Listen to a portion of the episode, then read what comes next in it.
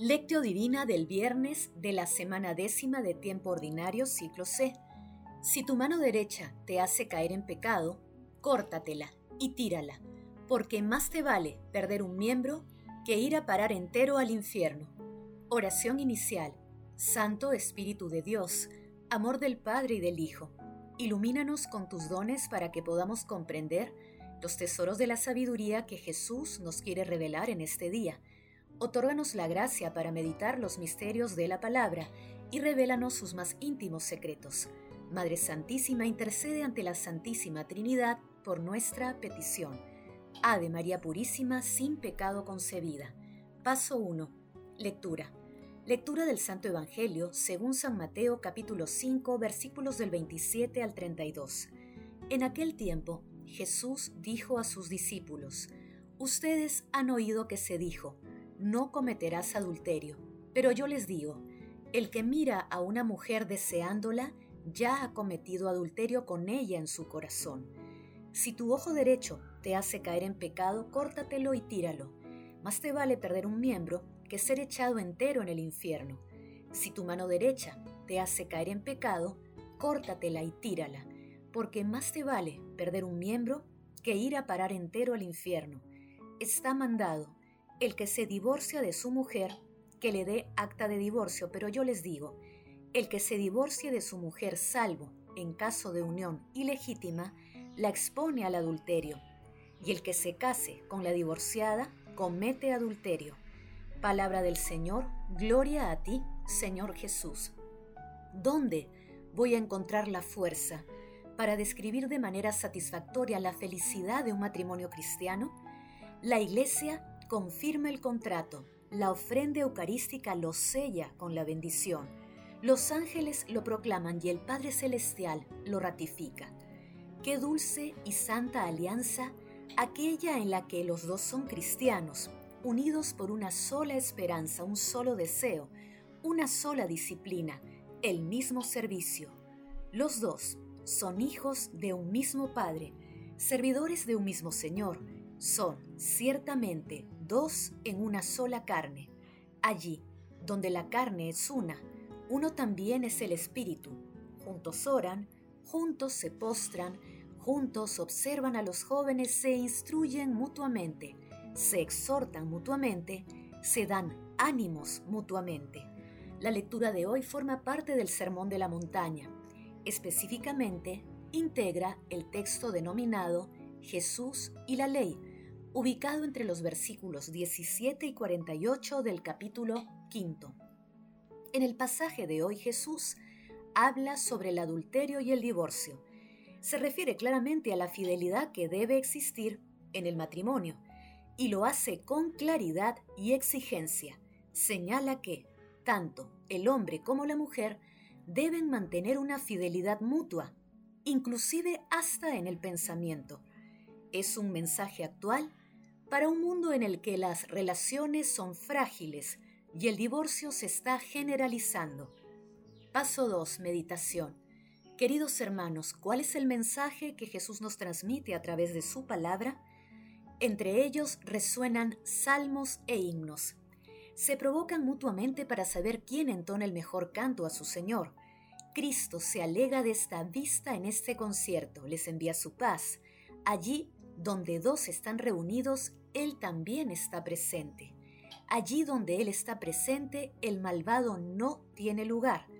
La lectura de hoy trata sobre la exigencia de la fidelidad mutua en el matrimonio y tiene como objetivo central acercarnos a la perfección del amor que Jesús menciona en Mateo capítulo 5 versículo 48. Sed perfectos como es perfecto vuestro Padre Celestial, lo cual es válido para todos los mandamientos.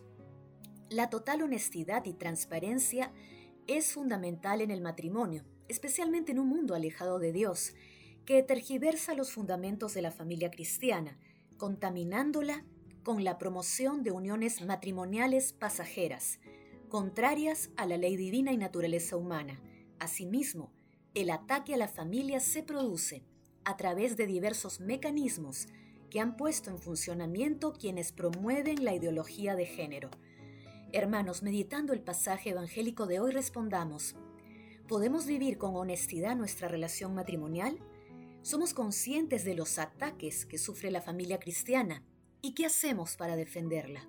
Que las respuestas a estas preguntas nos ayuden a vivir en sintonía con los mandamientos del Señor, buscando siempre la pureza del corazón y venciendo las tendencias egoístas que van contra la familia y que nos separan de Dios, Jesús, María y José nos aman. Paso 3. Oración. Amado Jesús, te pedimos por todas las parejas que han decidido unirse en matrimonio, para que puedan perseverar en el amor, siendo fieles a tus mandamientos.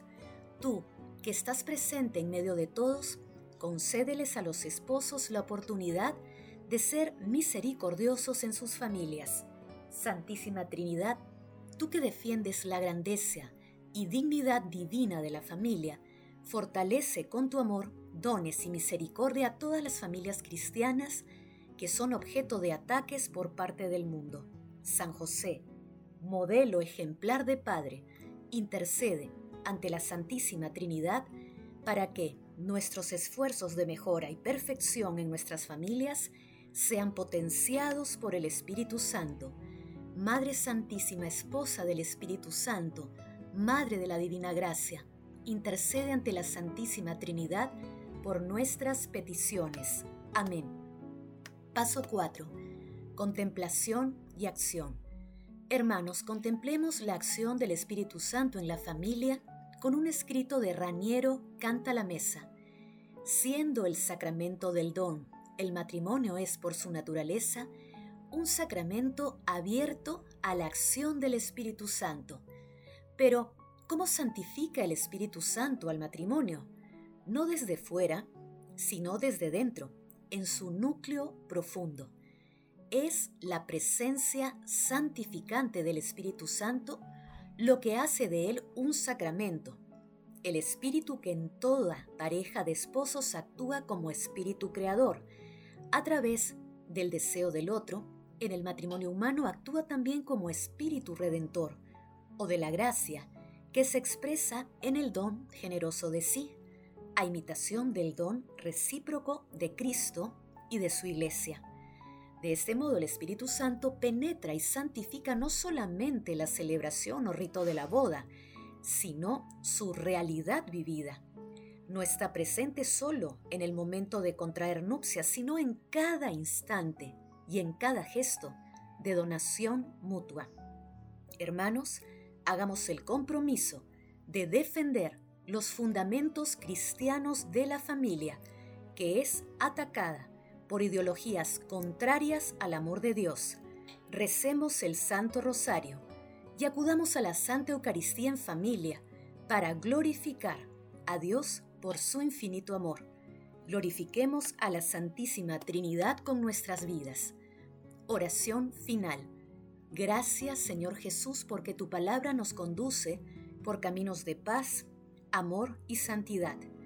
Espíritu Santo, ilumínanos para que la palabra penetre a lo más profundo de nuestras almas y se convierta en acción. Dios glorioso, escucha nuestra oración. Bendito seas por los siglos de los siglos. Madre Santísima, intercede ante la Santísima Trinidad por nuestra petición. Amén.